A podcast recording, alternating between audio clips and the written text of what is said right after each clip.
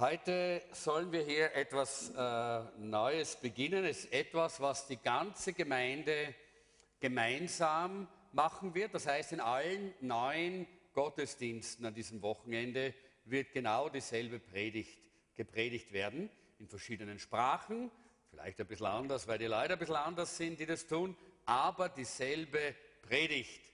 Äh, und zwar, äh, es geht um ein neues Projekt und ich möchte, dass wir die erste Folie daraus legen und das heißt, mach mit beim Gutenstein Wunder. Ihr habt das schon gehört bei unserem Family Meeting. Wer war dabei? Da habt ihr gehört, dass wir äh, daran denken, dass wir versuchen, äh, innerhalb von einem Jahr gemeinsam äh, Gutenstein äh, abzubezahlen. Es gibt 250.000 Euro, die da noch zu bezahlen sind.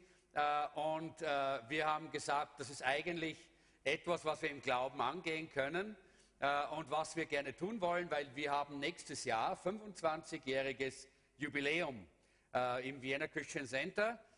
Und da wollen wir ganz gerne das irgendwo so als ein Geburtstagsgeschenk einfach sehen, dass wir Gutenstein einfach ohne irgendeinen Euro Schulden haben und dass da keine Belastungen mehr drauf sind. Äh, so beginnt heute eigentlich eine zweiteilige Serie äh, über, äh, zu dem Thema Mach mit beim Gutenstein Wunder.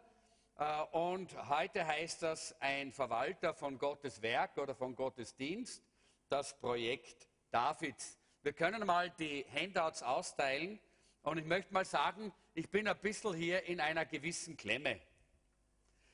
Und zwar, wir sollten eigentlich parallel zu den Predigten heute und nächsten Samstag, die wir alle gemeinsam äh, in unserer Gemeinde haben, sollten wir auch alle gemeinsam in unseren Live-Gruppen ein Studium machen zu diesem Thema.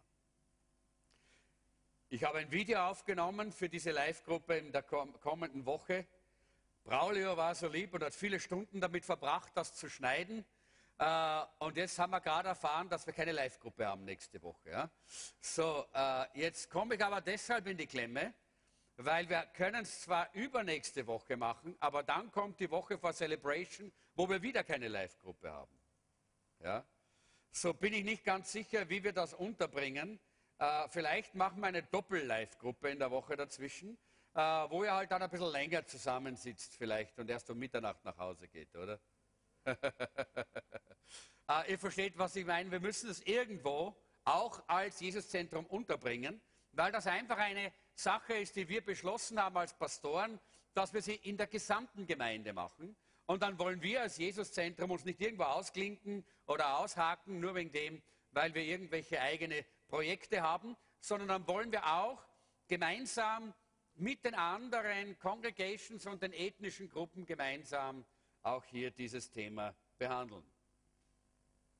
Ihr werdet noch hören davon. Also die kommende Woche geht es nicht, weil da ist eben Oder Lodi, aber da werden wir dann einen Weg finden, dass wir euch äh, das dann trotzdem zukommen lassen, dass ihr trotzdem auch, so wie alle anderen in der Gemeinde, auch diese Lehre und diese Zeit des Austausches miteinander bekommen könnt.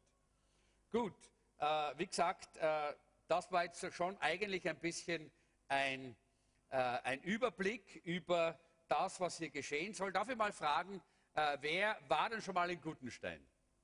Naja, das hoffe ich ja, die meisten. Ja. Darf ich mal sehen, wer ist in Gutenstein einmal gesegnet worden? Hm.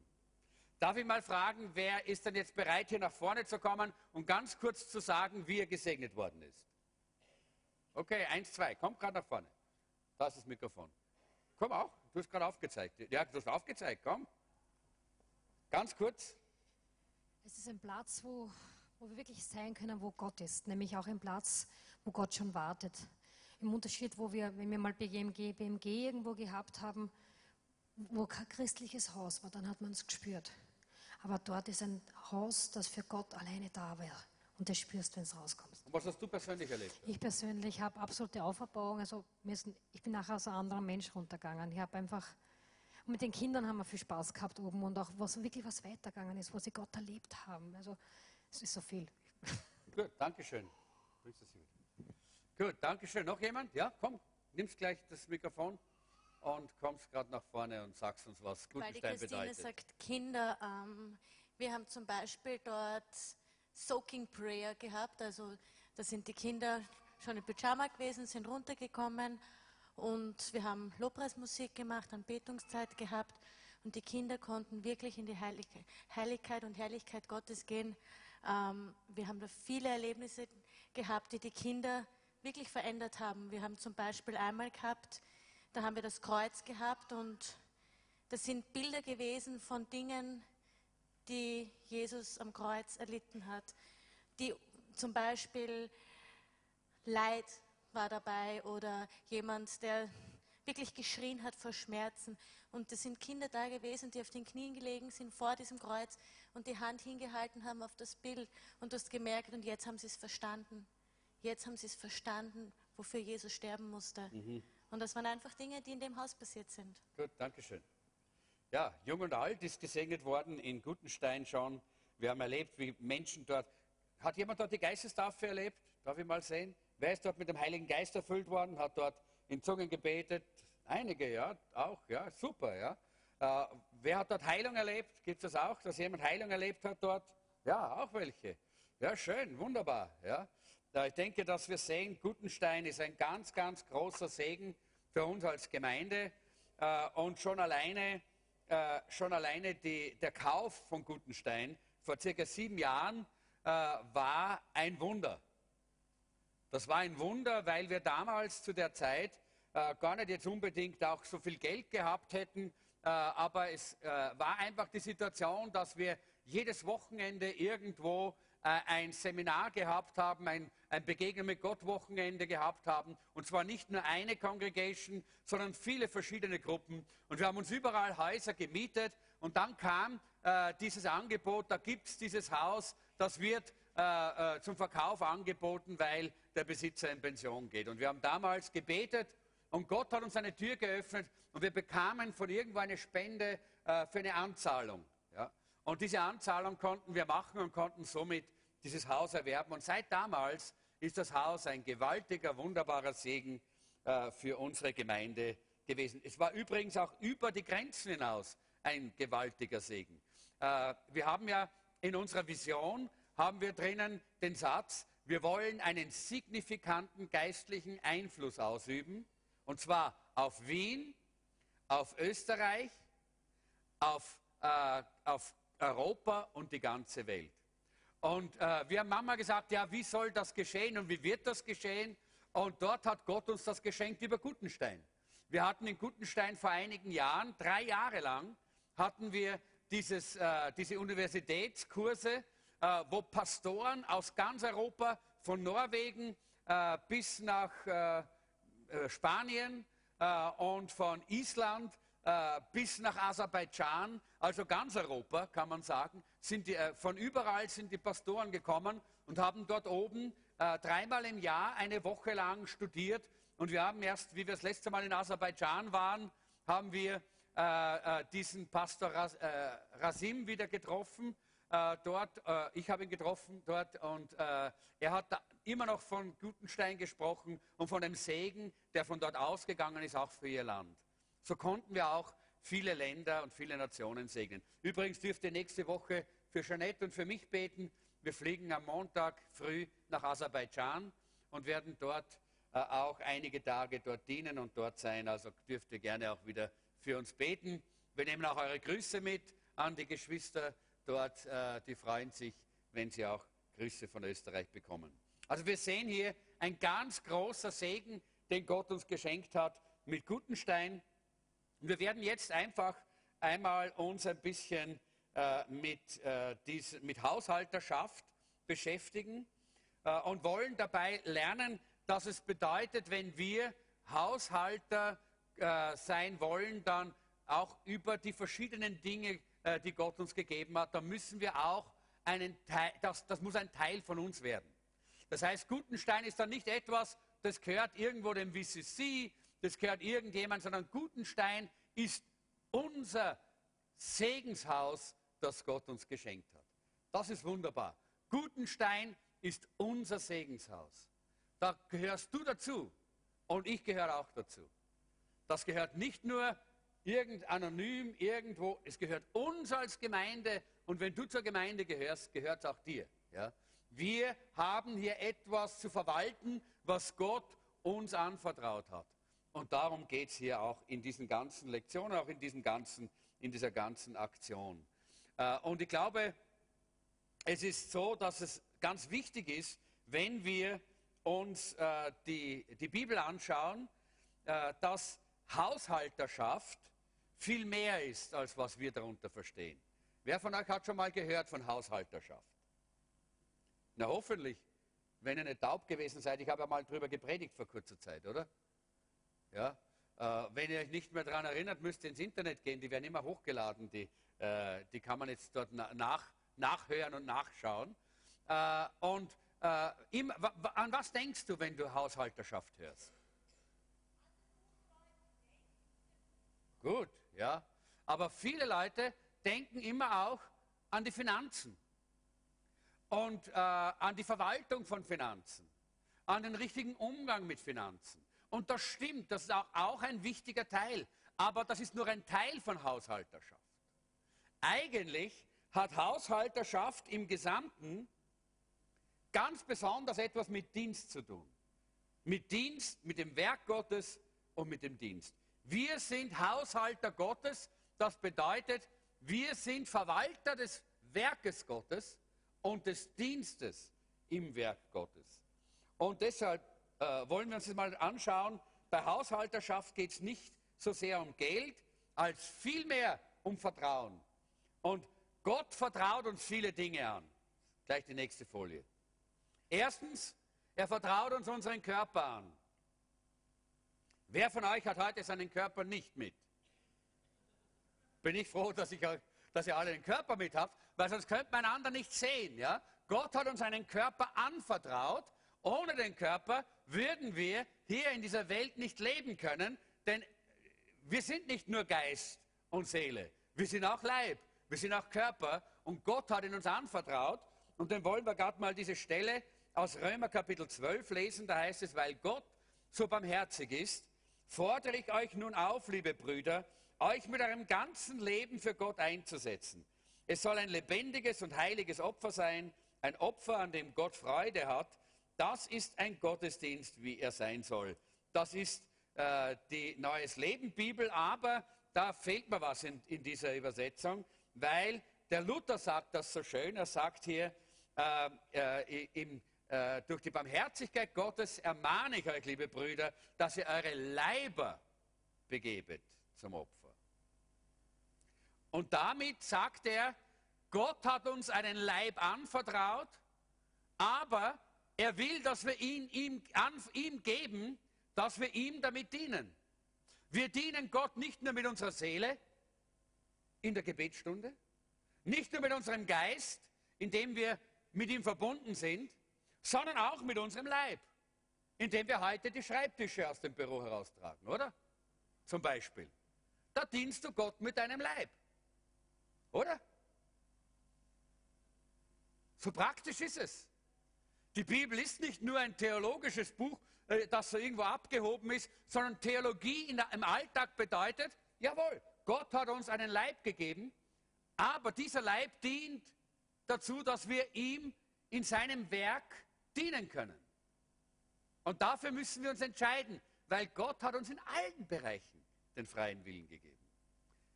Und wenn du sagst, na, das will ich nicht, ich greife nichts an, dann wird Gott dich deshalb nicht sofort strafen.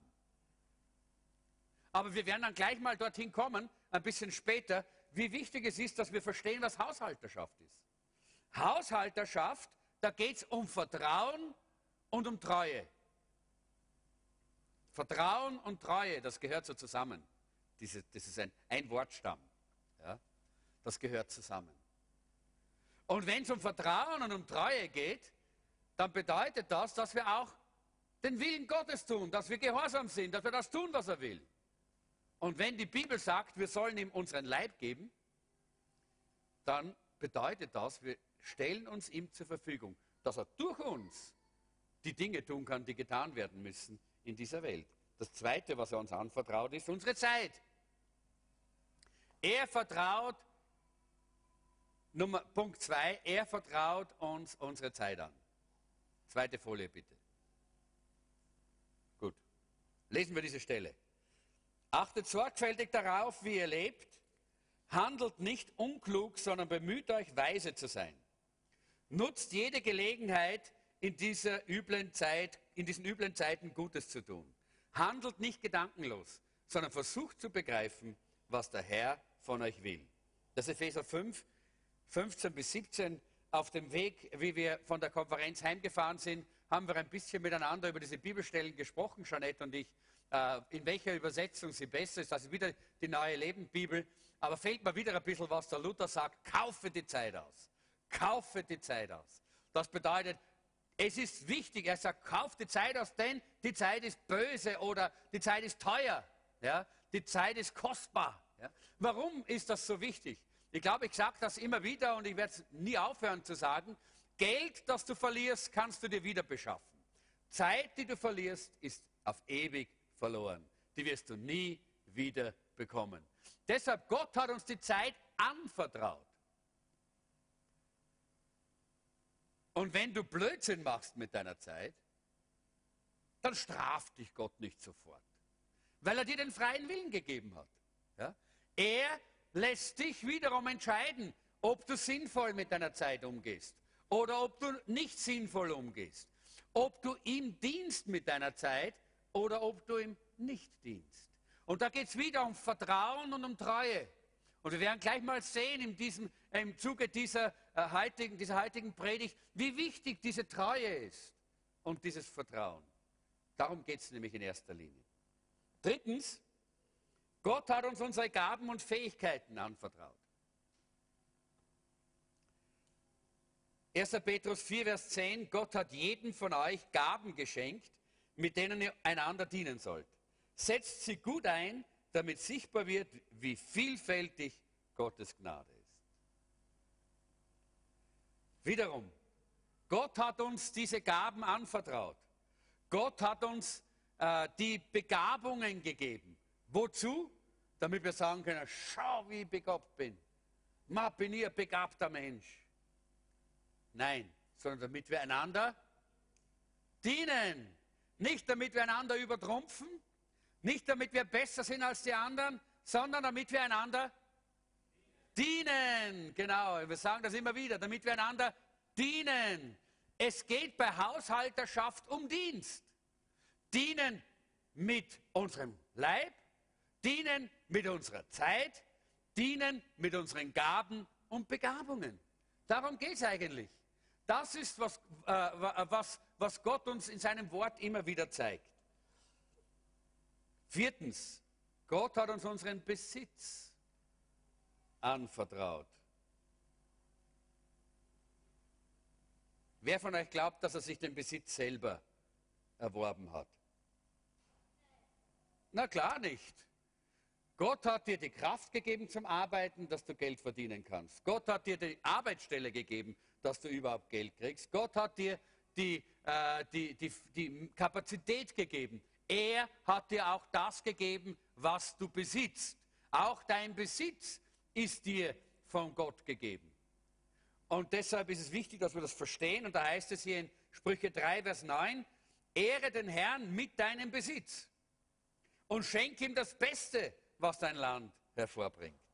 Ehre ihn mit deinem Besitz. Es gibt so viele Leute, die nur sitzen auf ihrem, auf ihrem Zeugs, was sie haben. Nicht? Und da häufen sie an, und da häufen sie an. Ich meine, weiß nicht, wie ich klein, kleiner war und sogar, äh, ja, wie ich so Jugendlicher war, habe ich immer wieder zwischendrin mal ganz gern Donald Duck Hefteln gelesen. Und in die Donald Duck Hefteln, da gibt es ja diesen, äh, diesen, wie heißt der?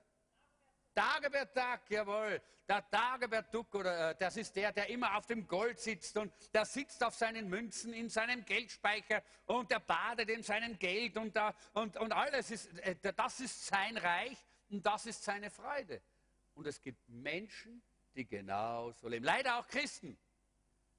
Jetzt will ich nicht sagen, dass wir alle gleich Millionäre sein müssen, damit wir mit das. Aber manche tun das mit kleinen Dingen. Und wenn die Bibel spricht vom Geiz, oder von der Liebe zum Geld. Äh, es heißt einmal äh, äh, in, einem, äh, in einer Bibelstelle, da heißt es, die, der, der Geiz oder die Liebe zum Geld ist die Wurzel allen Übels. Huh. Allen Übels. Ja? Und wir fragen uns manchmal, warum ist das so schlimm und warum geht es mir da so schlecht und warum habe ich da. Überleg einmal, ob du nicht vielleicht auch ein bisschen was von dieser Liebe zum Geld noch in deinem Herzen oder in deinem Leben. Und Liebe zum Geld ist nicht, da heißt nicht Liebe zu einer Million. Es gibt Millionäre, die sind frei von, von, von der Liebe zum Geld.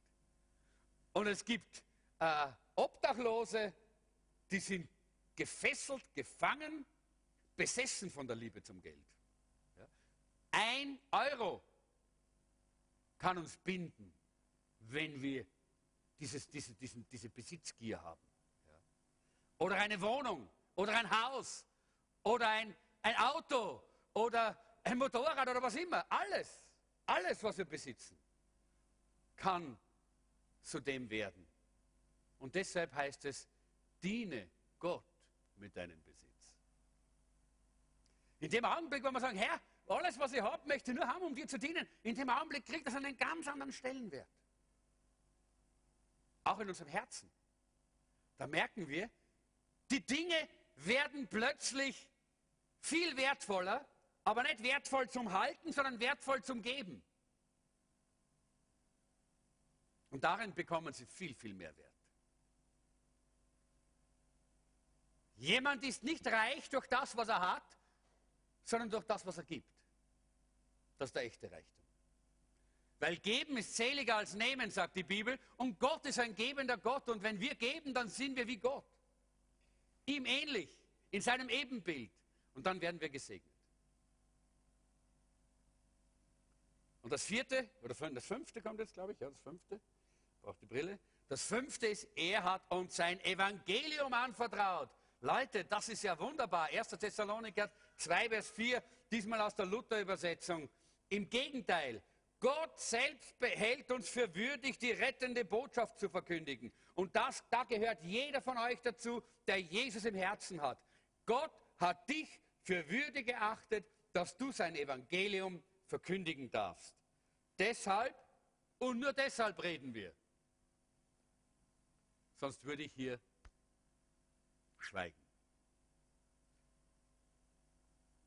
Wenn Gott mir nicht das Evangelium anvertraut hätte, wenn Gott mir nicht seine Botschaft anvertraut hätte, dann würde ich schweigen. Hätte ich nichts zu sagen. So wichtig, dass wir das verstehen.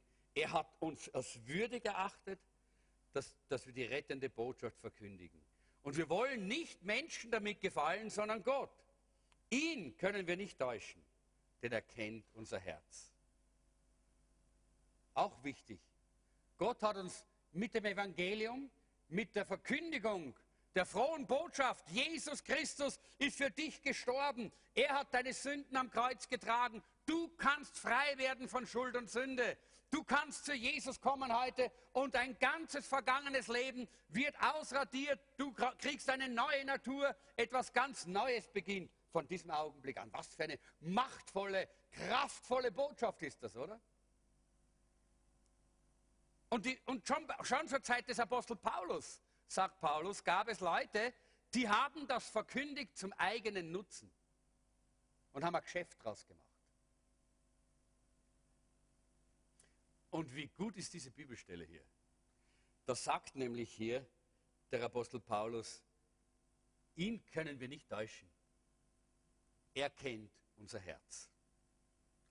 Da geht es nicht nur darum, ein Theater zu machen oder irgendwann Einfluss.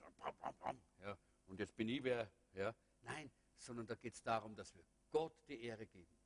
Dass wir ihm dienen, auch in der Verkündigung. Auch wenn wir das Wort Gottes weitersagen, dienen wir ihm und nicht uns. Auch das ist sehr wichtig, dass wir das lernen. Aber das sind alles Dinge, die Gott uns anvertraut hat. Und in all diesen Dingen müssen wir treu sein. Und aus all diesen verschiedenen Bereichen setzt sich unser Dienst zusammen. Und wir müssen Haushalter über all diese Bereiche sein. Und Geld ist ein Teil dieser Haushalterschaft. Auch wenn die Bibel sehr viel Aufmerksamkeit diesem Bereich des Geldes widmet. Zum Beispiel 17 von 38 Gleichnissen, die Jesus erzählt, handeln von Geld.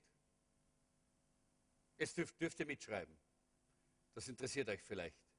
17 von 38 Gleichnissen, die Jesus verwendet, handelt von Geld. Einer von zehn Versen in den Evangelien handelt von Geld oder Besitztum. Einer von zehn, zehn Prozent der Verse im, im Evangelium, in, in den vier Evangelien. Es gibt 272 Verse über Glauben, 371 Verse über Gebet,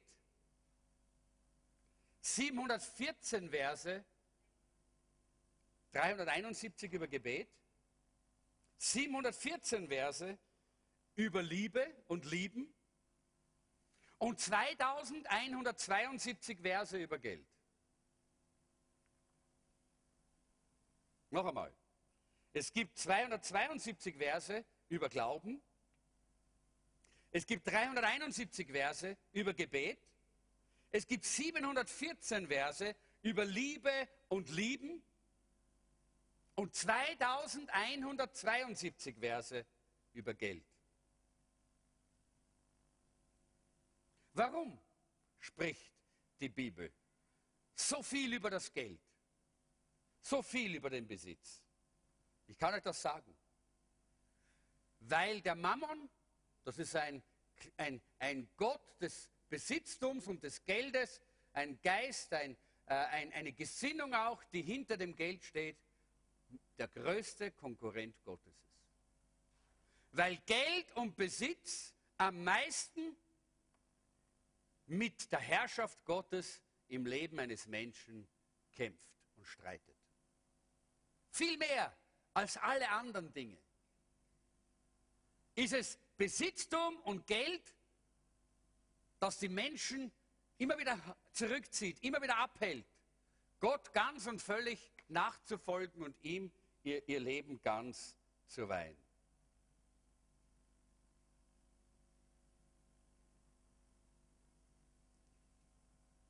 Ein Mann, der heißt Timothy Johnson hat folgende Aussage gemacht. Er hat gesagt, einige übergeben ihr Herz, einiges, einige sagen, übergib nur dein Herz, Jesus, und dann wird dein Geld nachfolgen. Aber Jesus hat das genau umgekehrt gesagt. Er hat gesagt, wo dein Schatz ist, dort wird auch dein Herz sein. Also wenn dein Schatz nicht Gott hingegeben und geweiht ist, dann wird auch dein Herz nicht lange Gott hingegeben und geweiht sein. Das ist eine starke Aussage, oder? Aber ich kann euch sagen, als Pastor, der über 40 Jahre jetzt schon äh, im, oder über 30, 35 Jahre im pastoralen Dienst ist, äh, kann ich sagen, ja, das ist die Wahrheit. Das kann ich voll unterstreichen und unterschreiben. Das stimmt so. Es gibt immer wieder Leute, wenn man irgendwann einmal über, über Geld spricht, uh, da werden sie ganz nervös. Und das ist schon ein Zeichen dafür, dass es in ihrem Herzen nicht stimmt. Dass es nicht alles dem Herrn geweiht und übergeben ist. Weil Geld ist der Beweis unserer Hingabe und ist der Beweis unserer Entscheidung. Deshalb, wenn du, in, äh, wenn du irgendwo etwas kaufst, was du später bezahlen willst, dann musst du was machen? Eine Anzahlung. Und mit dieser Anzahlung sagst du, ich bin entschieden, das auch wirklich zu kaufen. Oder wenn du einen Platz reservieren lässt irgendwo, äh, ein, wo, du, wo du eine Eintrittskarte brauchst, musst du eine Anzahlung geben. Sonst wird dir der Platz nicht, äh, nicht freigehalten. Und damit sagst du, ich bin entschieden. Das heißt, mit Geld drücken wir unsere Entscheidung aus. Da drücken wir unsere Hingabe aus, ja, ich will. Und genau das ist es, was auch oftmals im Reich Gottes eben dann so hinderlich ist, weil Leute dem um, das umgehen wollen und meinen, das braucht man nicht. Und dabei übersehen sie, was Gottes Wort sagt.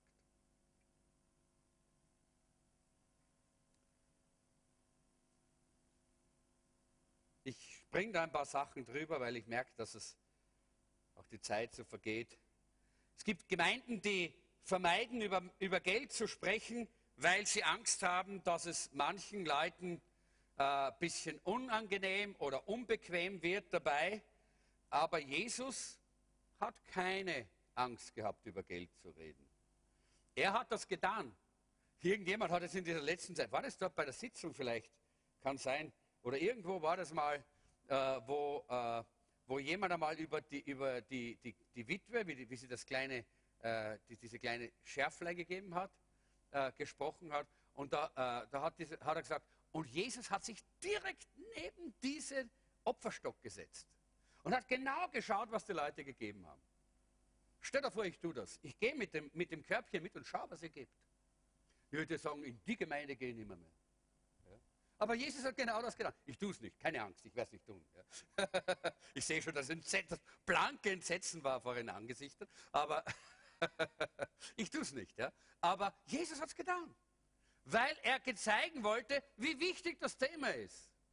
Ja? Und es ging nicht um die Menge, sondern es ging um die Treue. Versteht ihr? Und genau das ist bei Haushalterschaft der Fall. Es geht um die Treue. Nicht um die Menge. Und deshalb wollen wir heute uns einmal ganz einfach mal diese, diesen geistlichen Weg des David anschauen, wie er sich selber dort entschieden hat und hingegeben hat, den Tempel Gottes zu bauen. Und da wollen wir jetzt hineingehen und wir werden zwei wichtige Fragen stellen. Die erste heißt, kann Gott mir trauen oder vertrauen? Das ist Nummer eins. Und die zweite Frage ist, kann ich Gott vertrauen? Das sind beides wichtige Fragen, oder? Wo wir eine Antwort brauchen. Und wir wollen zuerst einmal miteinander äh, die Stelle aus 1. Chroniker, Kapitel 29 lesen. Ihr habt da dieses, äh, dieses Blatt und ich möchte, dass wir das jetzt gemeinsam miteinander laut lesen. Das ist 1. Chroniker 29, die Verse 2 und 3, der Vers 12 und der Vers 17. Also wir machen dann eine kleine Pause und dann den Vers 12 und dann den Vers 17. Lesen wir es miteinander. Ich habe schon so viel Material für den Bau des Hauses meines Gottes zusammengetragen, wie ich konnte. Gold, Silber, Bronze, Eisen und Holz für die Geräte, die daraus hergestellt werden, sowie große Mengen an Onyxsteinen, anderen Edelsteinen und Marmor. Weil mir das Haus meines Gottes so wichtig ist, möchte ich, dass all mein privater Besitz an, Geld, an Gold und Silber ebenfalls für das Haus meines Gottes verwendet wird.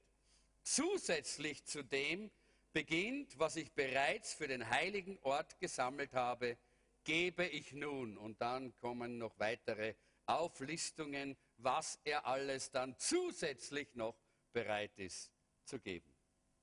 Vers 12. Reichtum und Ehre kommen allein von dir, denn du bist Herr über alles. Macht und Stärke verleihst du dem, den du groß und mächtig machen willst.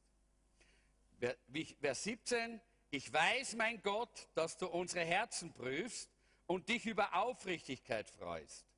Du weißt, dass ich all das mit aufrichtigem Herzen gegeben habe und ich habe mich darüber gefreut, dass auch dein Volk, das sich hier versammelt hat, so freigebig dir gegenüber war. Also hier sehen wir die Geschichte von David ein bisschen zusammengefasst. Das, dazwischen gibt es noch viele Verse, äh, die wir jetzt nicht gelesen haben und vorher auch, die wichtig sind. Äh, und äh, wir wollen jetzt die Frage stellen, kann Gott mir trauen? Oder kann Gott mir vertrauen?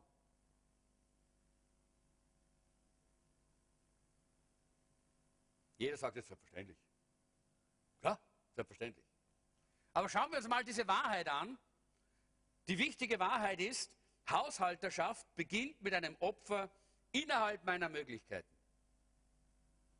Im Vers 2 hat es geheißen, ich habe schon so viel Material für den Bau des Hauses meines Gottes zusammengetragen, wie ich konnte. Ich habe schon so viel getan, wie ich konnte. Alles, was mir möglich war, alles, was ich konnte, habe ich getan, um diesen Tempel Gottes zu bauen, damit dieser Tempel gebaut wird, sagt hier David. Und er hat zuerst mal aus seiner, seinen Möglichkeiten, aus mehr oder weniger seinem, seinem, aus seinem, äh, seinem Archiv herausgegeben. Ja? Das, was er hatte. Und natürlich, als ein König hatte er sehr viel und konnte sehr viel hier beitragen. Äh, er hätte wahrscheinlich das alles äh, kaufen können, äh, hat auch vieles gekauft von diesem Material. Wie auch immer es getan hat, er hat aus seinen Möglichkeiten alles gegeben, was er konnte, sagt er. Ich habe so viel ge äh, Material gegeben, wie ich konnte. Das ist mal das Erste. Und möglicherweise bist du nicht so reich wie ein König, aber Gott hat dich an eine besondere Stelle gesetzt und hat dir genau das gegeben, was du hast. Das muss einmal sinken, weil die meisten Menschen sind unzufrieden in unserer Zeit. Zuerst einmal muss das sinken, dass wir zufrieden sind, weil Gott hat uns an dem Platz gestellt, wo wir heute stehen und er hat uns all das anvertraut. Fünf Punkte haben wir am Anfang gesehen und in diesen fünf Kategorien ist jeder von uns gesegnet in einer gewissen Weise. Und Gott hat uns das gegeben und er hat uns damit gesegnet. Und kannst du Amen sagen? Amen, jawohl. Das heißt, wir können sagen, danke Herr, danke Herr, danke Herr. Du hast mir gegeben, was ich brauche. Du hast mir gegeben, was ich habe. Du hast mich gesegnet und hierher gesetzt. Du hast mir den Leib gegeben, mit, der ist schwächer, der andere stärker.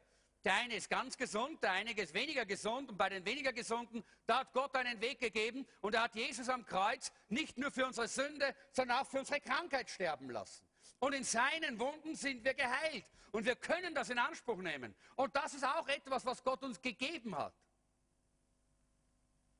Gott hat dir Fähigkeiten, Begabungen gegeben. Wunderbar, Halleluja. Ihr habt das oft schon gehört. Wie viele Begabungen hat der Mensch? Über 700. Jeder Mensch hat 700 Fähigkeiten. Hast du das gewusst? Na dann fang mal an, nimm mal ein Blatt Papier, wenn du nach Hause kommst. Schreib mal alles auf, was du kannst. Kannst du mal schon anfangen, ich kann schreiben, ist schon die erste tolle Fähigkeit, die du hast, oder? Können nicht alle, oder? Ich kann schreiben, ich kann hören, ich kann denken, ich kann sehen, ich kann riechen. Huh, ist das herrlich, was wir alles für Fähigkeiten haben.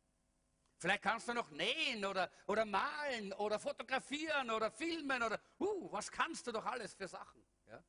Und wenn du mal alles aufgeschrieben hast, wirst du sehen, dass das an die 700 vielleicht gar nicht reicht. Ja? Gehen, singen, ha, so viele Dinge. Jeder von uns hat so viele Fähigkeiten, die Gott uns anvertraut hat. Und wir müssen einmal anfangen, dankbar zu sein. Einfach zu danken, zu sagen, danke Herr, danke Gott, dass du mich gesegnet hast. Danke, dass du mir all das anvertraut hast. Danke Herr, danke Herr. Und es von der Zeit gar nicht zu reden. Wisst ihr, wie viel Zeit ihr habt? Du hast so viel Zeit. Weißt du, wie viel du hast? 24 Stunden am Tag. Halleluja. Ist nicht herrlich? Was für eine Menge Zeit das ist. Für einige ist es immer noch zu wenig. Aber ich kann dir ein kleines Geheimnis sagen. Gott macht keine 25 draus. Er bleibt bei 24. Weil er gemeint, 24 sind genug. Und die sind viel. Weil man es nur versteht, wie viel das ist und was man da alles draus machen kann. Aus diesen 24 Stunden.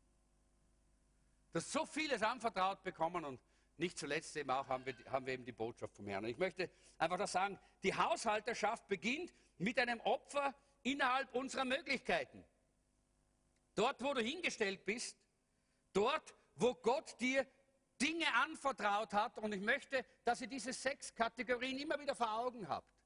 Denn innerhalb dieser sechs Kategorien sind deine 700 Fähigkeiten. Ja? Und innerhalb dieser sechs Kategorien sind die Dinge, aus denen heraus du dienen kannst. Und so wie David aus dem, was er gehabt hat als König, genommen hat und gesagt hat, ich habe alles getan, was ich konnte. Ja? So will Gott das auch bei uns sehen.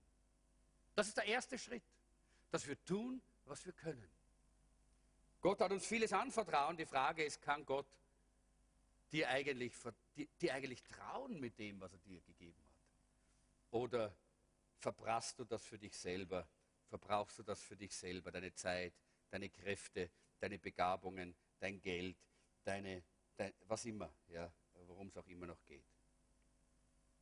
Und da gibt es eine Prüfung. Es gibt immer für jede Wahrheit eine Prüfung, weißt du das? Das hat schon im Paradies begonnen, oder?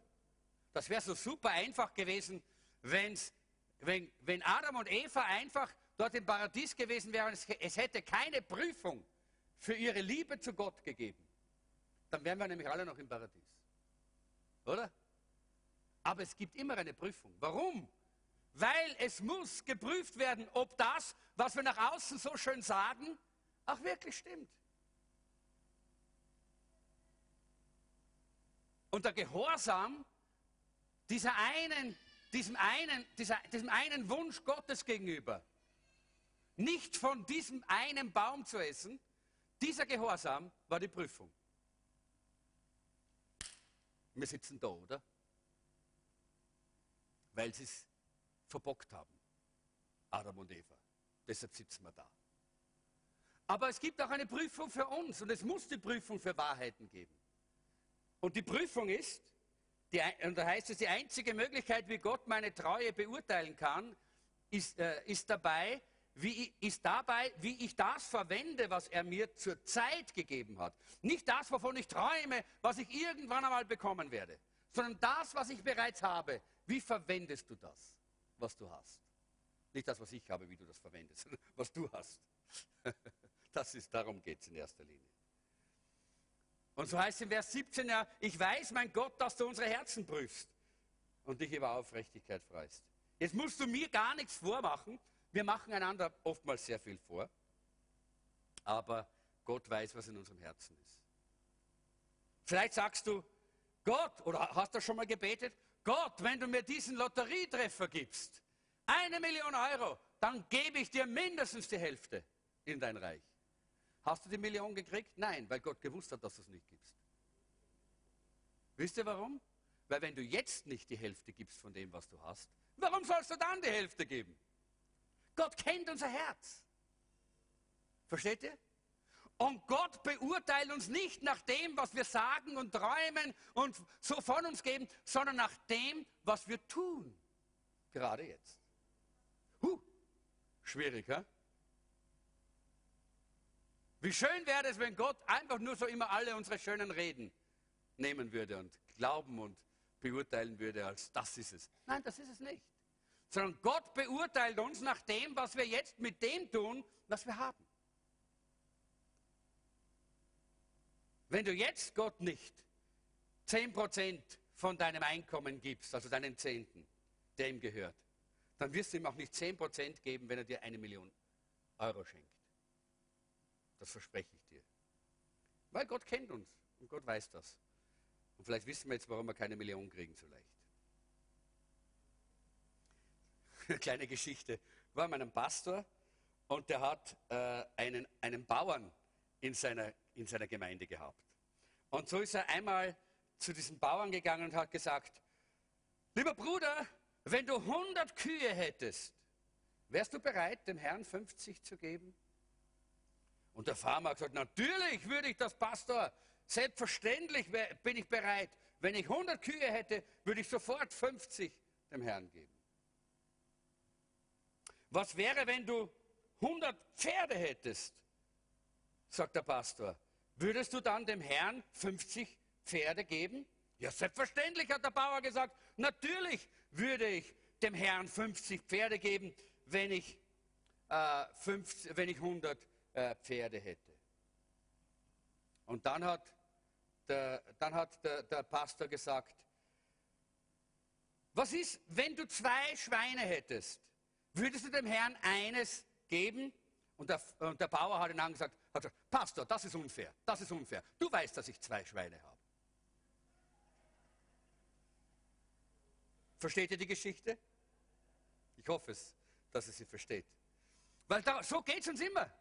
Wenn wir hätten, dann würden wir geben, dann würden wir, ja. Aber jetzt haben wir, da können wir nicht. Versteht ihr? Das ist immer unsere Situation. Und Gott schaut aber auf das, was wir jetzt tun mit dem, was wir haben. Es geht nicht um die Menge, sondern um das, was wir haben. Die zwei Schweine sind wesentlich weniger als 50 Pferde, oder? Und trotzdem, da ist die Treue. Da wird die Treue geprüft und gesehen. Es geht nicht um die Menge, sondern es geht um die Frage, kann Gott sich darauf verlassen, dass wir das, was er uns anvertraut, auch wirklich so gebrauchen, wie er es eigentlich geplant hat, dass wir sein Reich damit bauen? Kann Gott dir vertrauen mit dem, was er dir gegeben hat? Und so, jetzt kommt das, der, äh, dieser Punkt C, Vertrauen. Falls Gott mir bei dem, was er mir gegeben hat, nicht vertrauen kann, dann wird er mir nicht mehr geben. Das ist so. In Lukas Kapitel 16, Verse 10 bis 13, da heißt es, wer in kleinen Dingen treu ist, wird auch in großen treu sein. Und wer schon in geringen Angelegenheiten betrügt, wird auch bei größeren Verantwortungen nicht ehrlich sein. Wenn ihr bei weltlichem Besitz nicht vertrauenswürdig seid, wer wird euch die wahren Reichtümer des Himmels verwalten lassen? Und wenn ihr mit dem Geld anderer Leute nicht treu seid, warum sollte man euch eigenes Geld anvertrauen? Niemand kann zwei Herren dienen, denn man wird immer den einen hassen und den anderen lieben oder dem einen gehorchen und den anderen aber verachten. Ihr könnt nicht Gott und dem Geld zugleich dienen. Ist nicht möglich. Und hier finden wir eine klare Aussage, dass wir im Kleinen treu sein sollen. Und das gilt jung und alt. Wir haben unseren Kindern, wie sie klein waren, schon gelernt, dass wenn sie Taschengeld kriegen, dann gehört der Zehnte bezahlt. Weil der gehört Gott. Der gehört nicht ihnen. Ja? Wir haben das gleich von klein auf schon hineingelegt in sie. Und ich muss sagen, ich bin so froh, ich habe das auch lernen dürfen, von, von, von, äh, eigentlich von, äh, von klein auf lernen, lernen können, dass äh, klein auf als, als Christ, nicht von klein auf als, als, als Mensch, aber wie ich mich bekehrt habe, von junger Christ, wie wichtig es ist, dass wir treu sind im Geben. Gott gibt uns so viel, wie er sehen kann, das durch uns fließt. Alles, was bei uns Endstation macht, das gibt Gott uns nicht noch einmal. Gott gibt uns so viel, wie er sieht, das durch uns fließt zu anderen. Denn Gott will uns gebrauchen als Segen für andere. Zweiter Punkt, kann ich Gott vertrauen oder trauen? Den machen wir ganz viel rascher. Die Wahrheit heißt, Haushalterschaft führt zu einem Opfer über meine eigenen Möglichkeiten hinaus. Nächste Folie bitte. Vers 3 heißt es, weil mir das Haus meines Gottes so wichtig ist, möchte ich, dass alles, was ich habe, dem dient. Und dann heißt es, äh, im Englischen kommt das ein bisschen besser raus, in der englischen Übersetzung, da heißt es, I give to the house of my Lord over and above all that I have already provided. Das heißt, über das Maß hinaus, das ich bereits gegeben habe. Und vorher sagt er, ich habe alles gegeben, was ich konnte. Und dann sagt er, und jetzt gebe ich über das hinaus, was ich kann. David hat zuerst aus seiner, seiner, seinen eigenen Möglichkeiten gegeben und dann hat er über diese Möglichkeiten hinausgegeben. Woher hat er das genommen? Er hat auf Gott vertraut, dass Gott es ihm geben kann.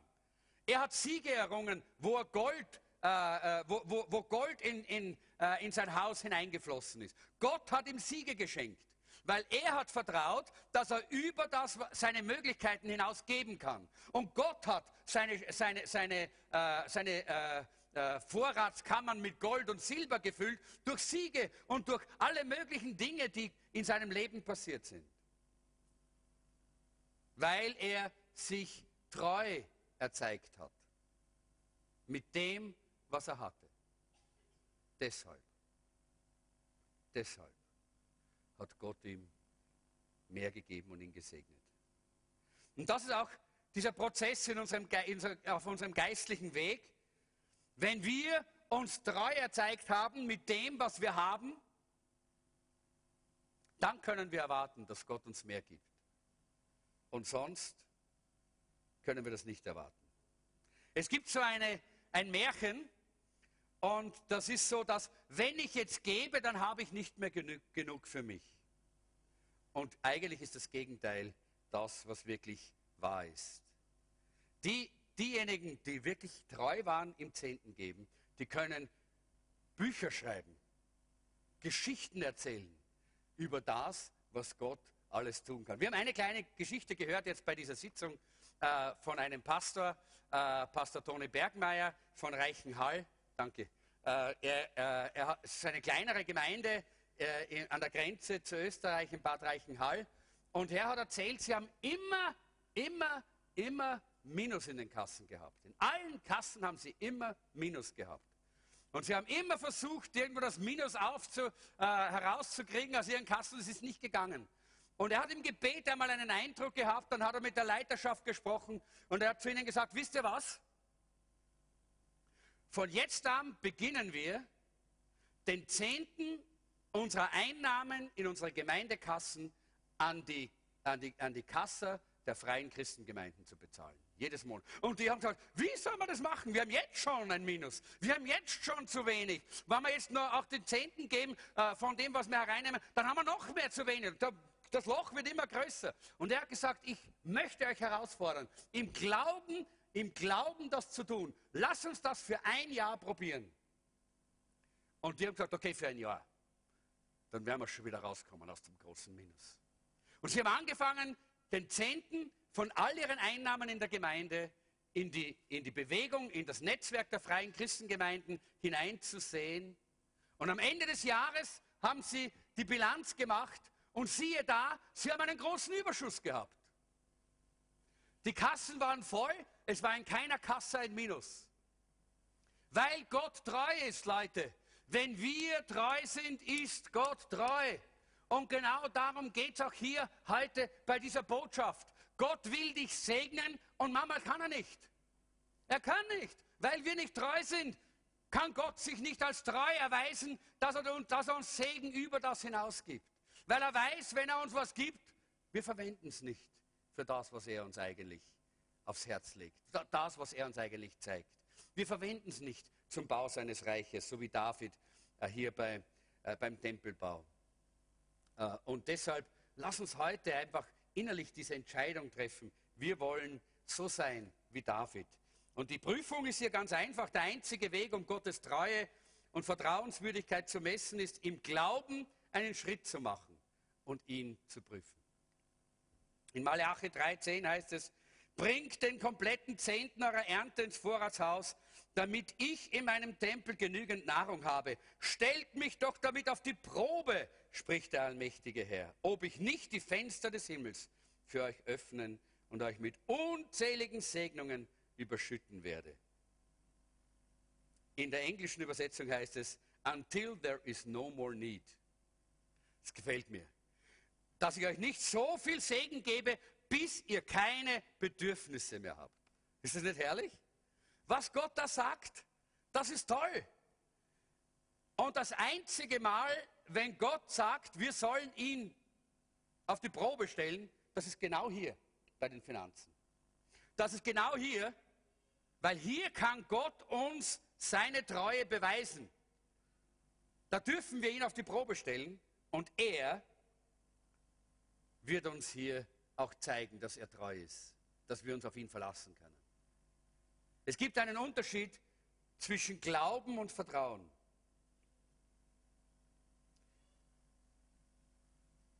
Die Bibel sagt, die Dämonen glauben auch, dass es einen Gott gibt. Aber sie vertrauen sich ihm nicht an. Sie vertrauen sich Gott nicht an. Sie fliehen vor ihm.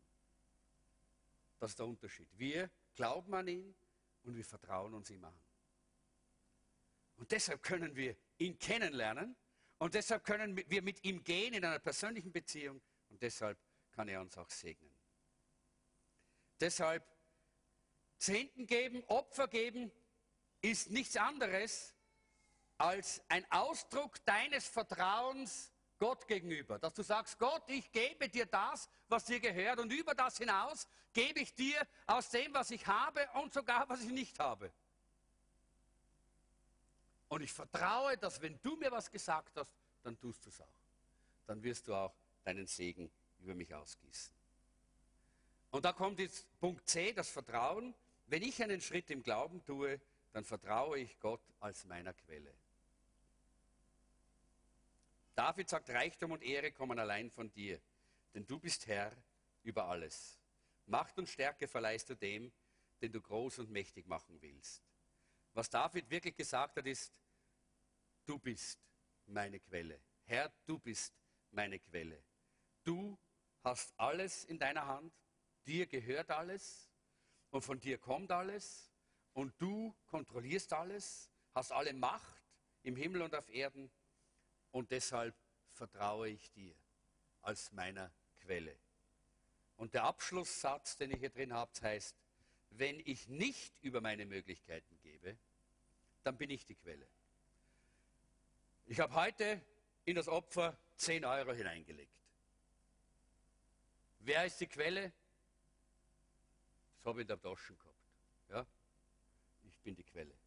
Meine Möglichkeiten. 10 Euro kann jeder geben. Aber wenn ich von Gott höre, und das ist auch schon gewesen, kann mich erinnern, Jeanette erzählt oftmals eine, äh, so eine kleine Geschichte, äh, wo wir äh, in einer ganz anderen Situation gelebt haben, in einer mehr missionarischen Situation, in einer Gemeinde, wo wir gedient haben, wo wir kein Geld gehabt haben wo wir auch kein, wo wir kaum Einkommen gehabt haben, wo wir mit der Familie, einer fünfköpfigen Familie, nicht überleben hätten können ohne Wunder Gottes.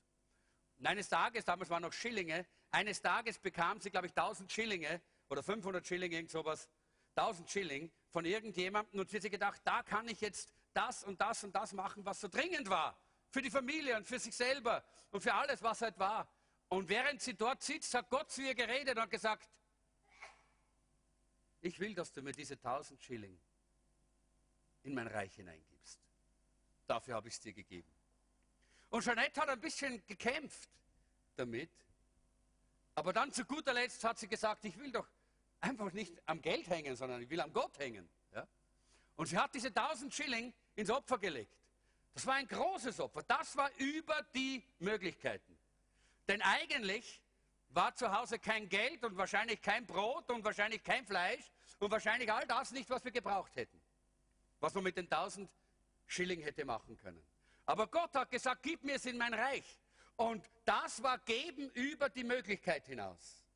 Und das heißt, wenn ich über meine Möglichkeiten gebe, dann ist Gott meine Quelle und nicht ich. Und wisst ihr, was geschehen ist? Ich glaube, es war dann so, wie, wir, wie, wie die Jeanette nach Hause gekommen ist, oder was, oder hat jemand einen anderen, bitte? Jedenfalls irgendwas war es. Jedenfalls ist jemand gekommen oder, oder gab es ein Kuvert oder irgend so und da waren genau die 1000 Schilling drin.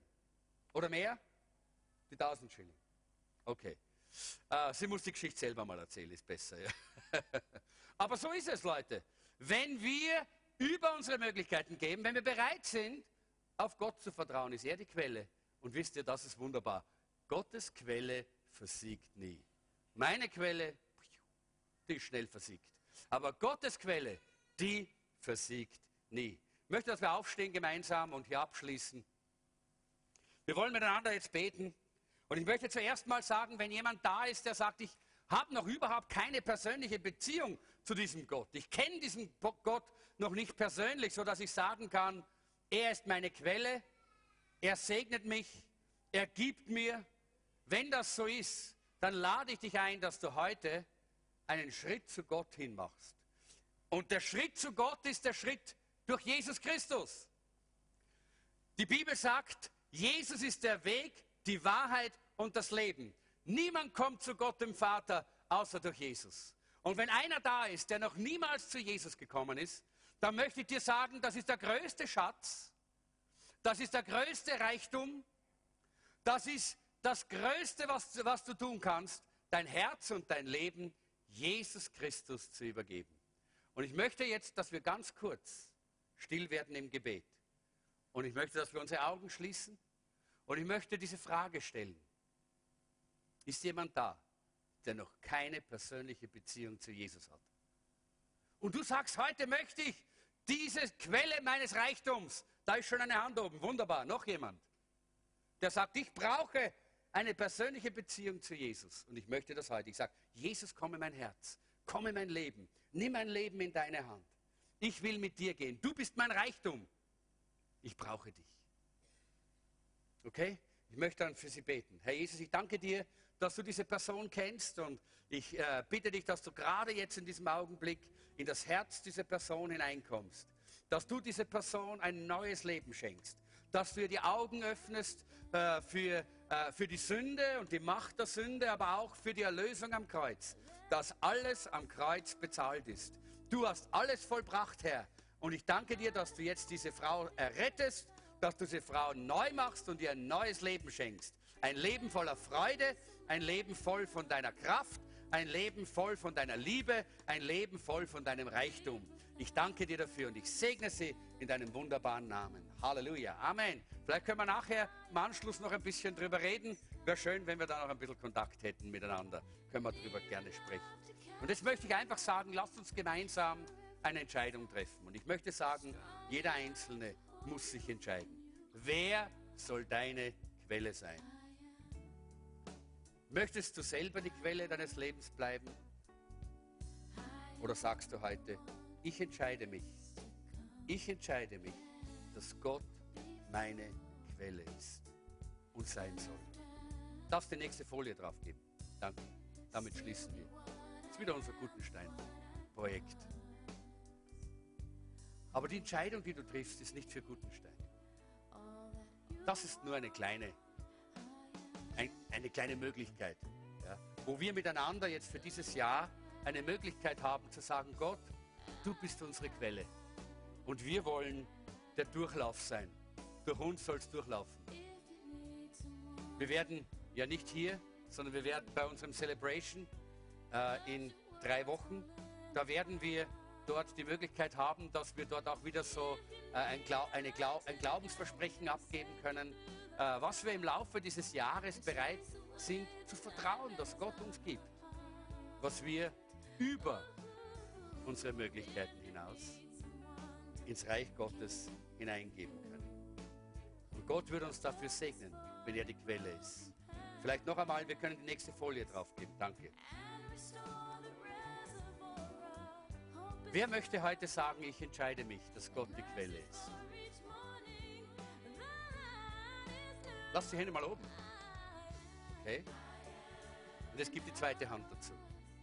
Und sag, Herr Jesus, ich übergebe mich dir mit allem, was ich bin und habe. Alles, was du mir anvertraut hast, lege ich auf deinen Altar. Ich will treu sein und es so verwenden, wie du es geplant hast zum Bau deines Reiches, zur Verherrlichung deines Namens. Oh Herr Jesus, zur Veränderung dieser Welt. Danke, dass ich ein Mitarbeiter sein darf. In all diesen Bereichen, die wir heute gesehen haben. Ich entscheide mich. Du sollst meine Quelle sein. Du sollst meine Quelle sein. Danke, Herr Jesus. Amen. Amen. Herr, ich möchte dir danken für diesen Abend und möchte dir danken für dein Wort, das du uns geschenkt hast. Und ich bete, dass dieses Wort mit uns geht und dass wir es auch auf die, äh, auf, auf die Straße bringen können, dass wir es umsetzen können in unserem täglichen Leben, äh, bereits heute damit beginnend äh, und jeden Tag, dass wir wirklich mit unserem Leib, mit unserer Zeit, mit unseren Begabungen, mit unserem äh, Besitz, mit allem, was uns, mit deinem Wort, mit allem, was du uns anvertraut hast, dass wir dir wirklich dienen. Und ich segne jetzt jeden Einzelnen in deinem wunderbaren Namen und ich spreche, geht hin in der Kraft des lebendigen Gottes und verkündet die Freude des Herrn im Namen Jesu. Amen. Amen.